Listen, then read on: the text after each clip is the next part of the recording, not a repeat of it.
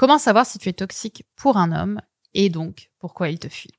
Bonjour les filles, j'espère que vous allez bien.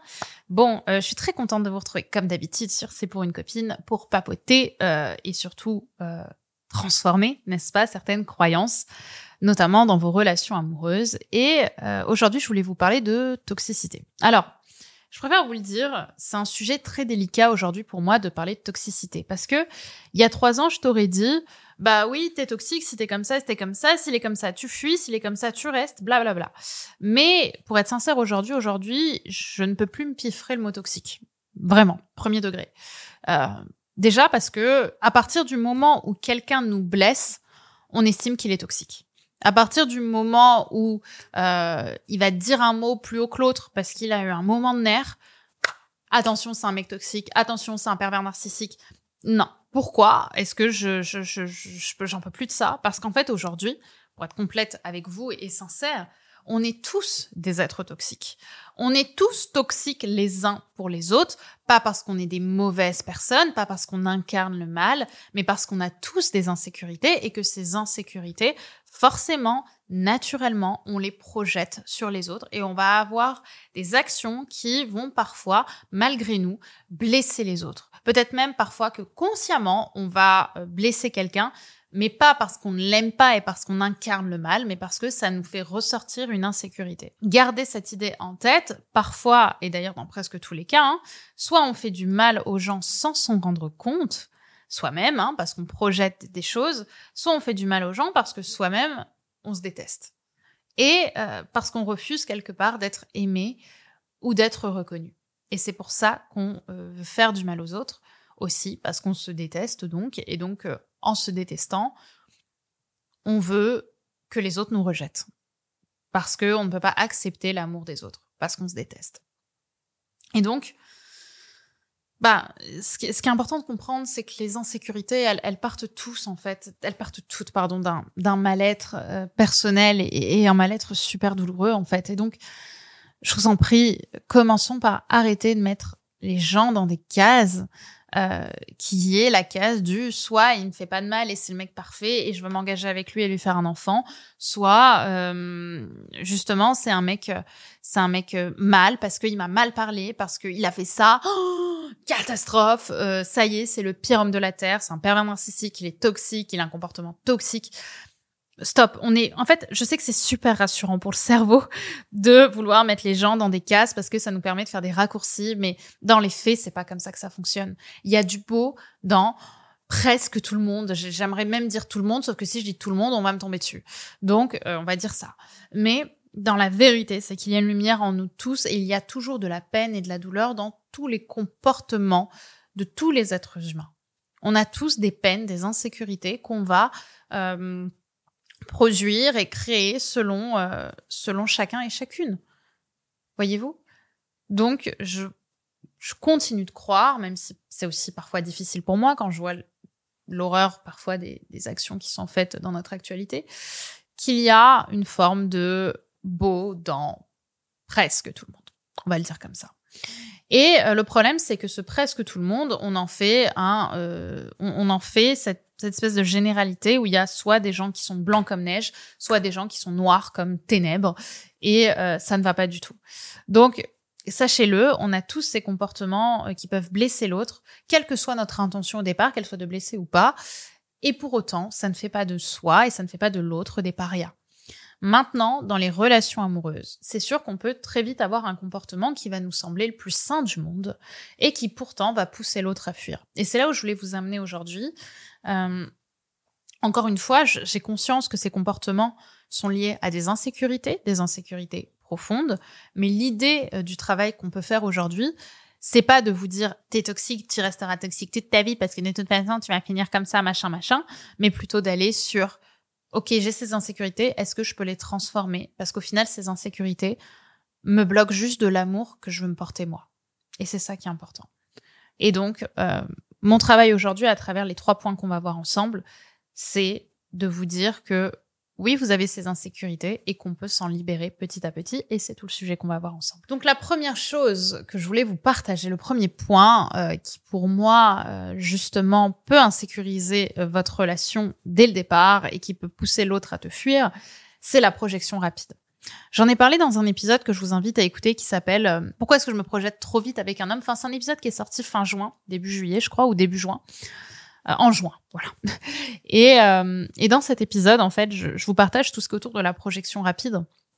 Et je pense que justement, le problème de la projection rapide, pourquoi est-ce que on se projette rapidement avec quelqu'un euh, ce qui nous arrive souvent, hein, soit on, on, a un mec qui est un peu gentil avec nous, ça y est, c'est parti, on se fait des grands films. Bah, ce qui est insécurisant là-dedans pour l'autre et pour soi, c'est qu'en fait cet homme on le connaît pas. Quand on se projette rapidement avec un homme, euh, l'idée qu'on en a et le film qu'on s'en fait, c'est super, hein, mais ce n'est pas réel. Et en fait, du coup, l'autre est utilisé en fait pour nous amener à nous sentir bien. On va imaginer ce que l'autre peut être sans avoir de preuves dans le réel que c'est ce qu'il est.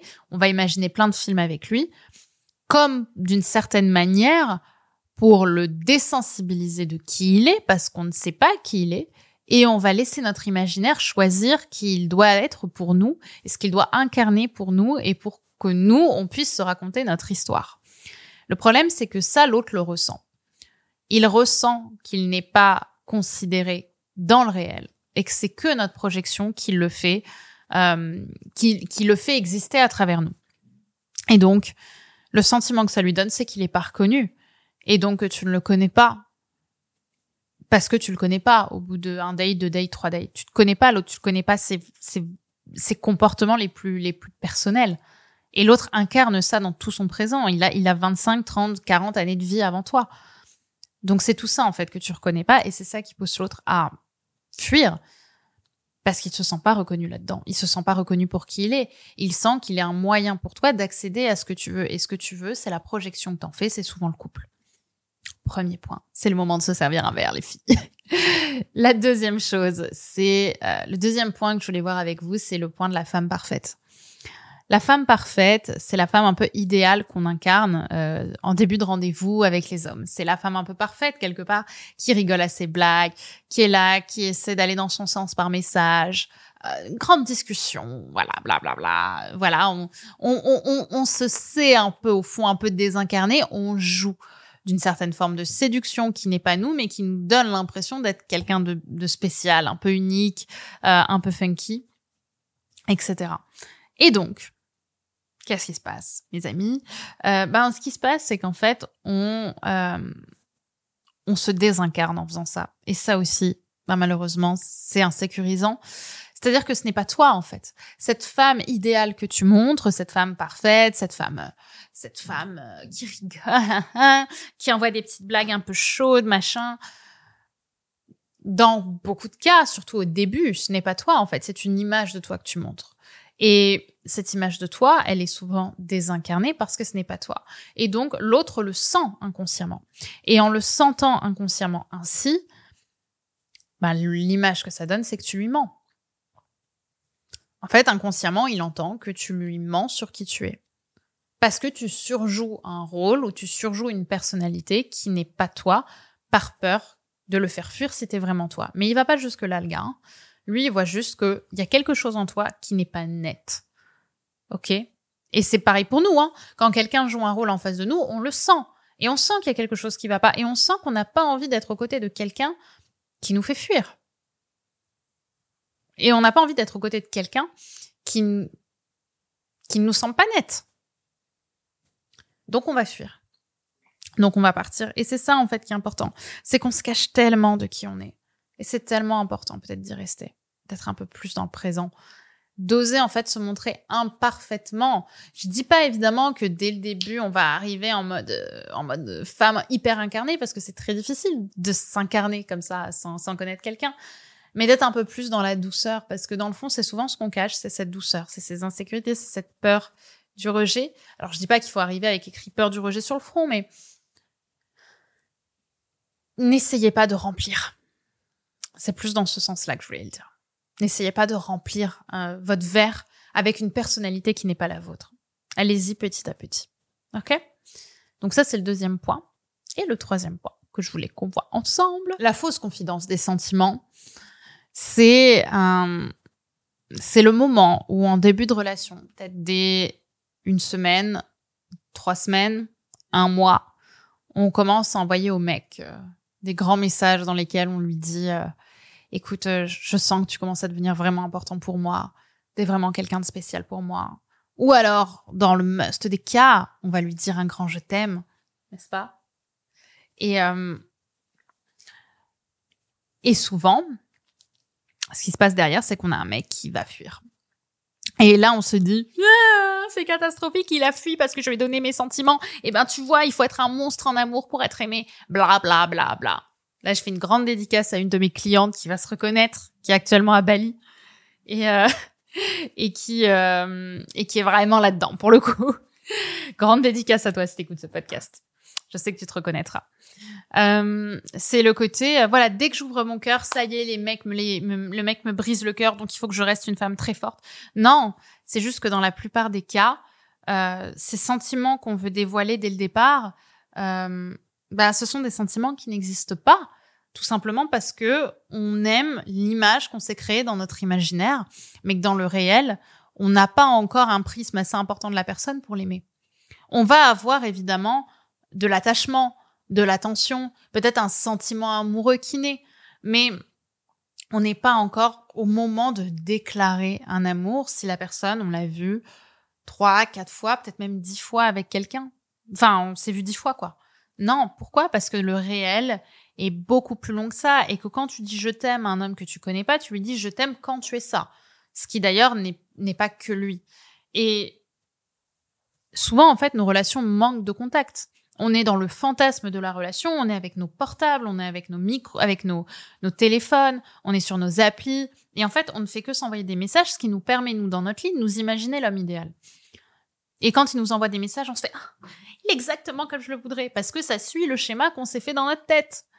Mais dans les faits, eh ben, il y a que le réel, en fait, qui peut nous apprendre à connaître l'autre. Et c'est ça, en fait, la définition du truc, c'est que je veux qu'on replonge dans le réel. Je veux qu'on remette le réel au centre de sa vie. Et c'est tout le partage aujourd'hui que j'ai envie de faire avec vous. Remettez du réel. Euh, ne vous confiez pas sur vos sentiments, euh, surtout que la plupart du temps, quand vous vous confiez sur ces sentiments, vous en mettez une couche aussi sur vous en disant parce que moi je suis une meuf hyper insécurisée, ta ta ta ta ta ta ta. Sauf qu'en fait, vous amenez beaucoup d'informations par la peur et pas par l'amour. Il y a beaucoup d'informations sur le maintenant que je t'ai, tu dois absolument rester avec moi. Vous voyez, on l'enferme. Et en fait, c'est ça qui fait fuir. C'est qu'on lui en dit tellement qu'on lui donne le sentiment que maintenant qu'il sait tout ça, il n'a pas le droit de partir. Et c'est un peu pour ça qu'on fait ça souvent. Il y a une forme d'opportunisme derrière. Et hum, l'idée, c'est en fait de remettre l'amour au centre, n'est-ce pas? Et de se dire, j'incarne que c'est avec le temps que je vais pouvoir partager tout ça. C'est avec le temps que je vais apprendre à, à lui parler. C'est avec le temps que je vais hum, apprendre à l'aimer. Parce que au départ, ce que j'aime, c'est juste l'image que je m'en fais. Et que c'est le matin, en se réveillant, quand il va pas se lever pour faire le petit déj comme je l'ai imaginé dans mes rêves, que je vais essayer de l'aimer avec ça. Que euh, quand euh, il va péter au lit pour la première fois, que ça va me choquer parce que jamais j'aurais imaginé qu'il serait comme ça, que je vais l'aimer avec ça. Que quand il va euh, pas me répondre à un message parce qu'il est occupé ou qu'il a la flemme, que je vais l'aimer avec ça.